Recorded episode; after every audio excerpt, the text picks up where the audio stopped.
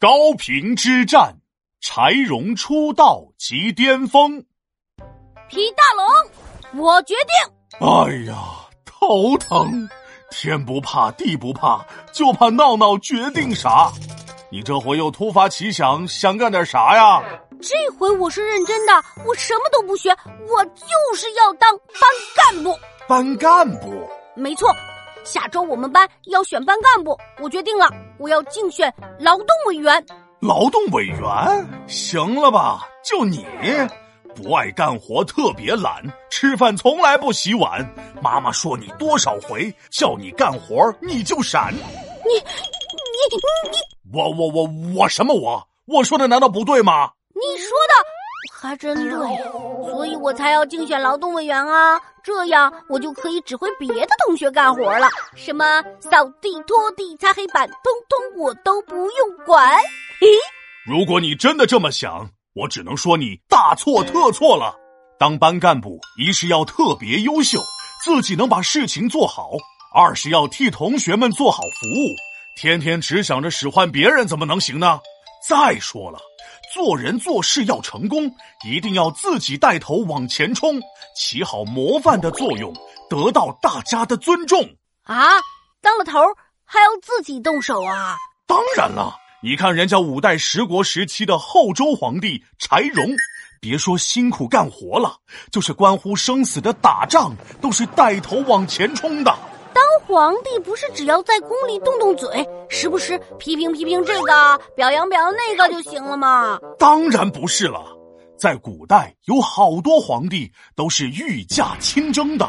亲征？皇帝还兼着炒菜做饭吗？是不是也得来点红烧油炸？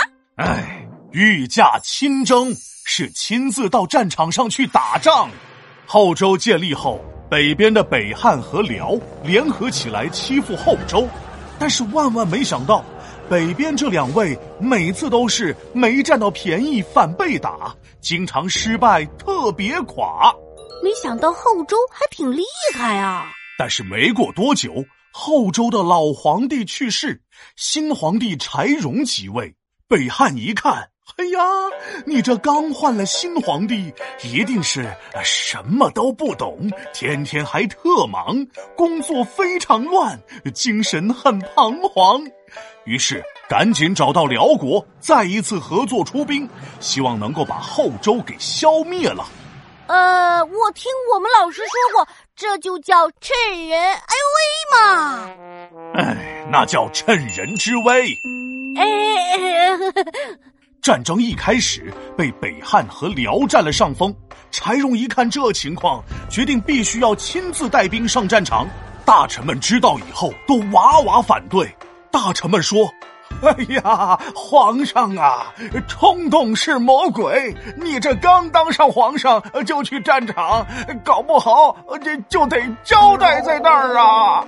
柴荣并没有被大臣们的劝说吓退，反而说道。北汉和辽就像两只狼，但是咱也不是小羔羊，硬碰硬比一比谁更强，一定打得他们来投降。这个柴荣也太自信了吧！自信是来源于实力的。高平之战的时候，柴荣直接抛开了后方的主力军，自己带着先锋部队就冲到了最前方和敌人决战。那是骑着马，挎着刀，使了一招又一招，热血沸腾像火烧，打仗勇猛来武功高，嘿，武功高！哈哈，没见过皇帝还这么拼命的啊！没错，当时后周的将士们看到皇帝都这么拼命，自己不拼还等啥呢？等着正月十五闹花灯啊！于是，一个个被柴荣的精神所鼓舞，奋勇杀敌。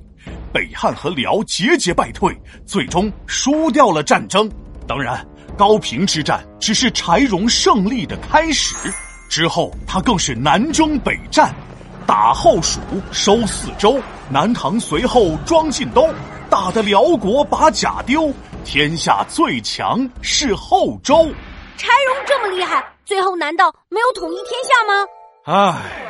要说这就是遗憾他妈给遗憾开门呐，遗憾到家了。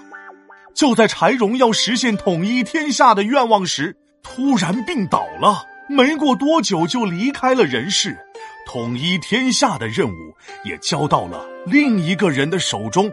这人是谁呀？嘿嘿，要知后事如何，且听下回分解。李大龙敲黑板，历史原来这么简单。高平之战看柴荣，皇帝亲征真英雄，可惜病来如山倒，一声叹息问苍穹。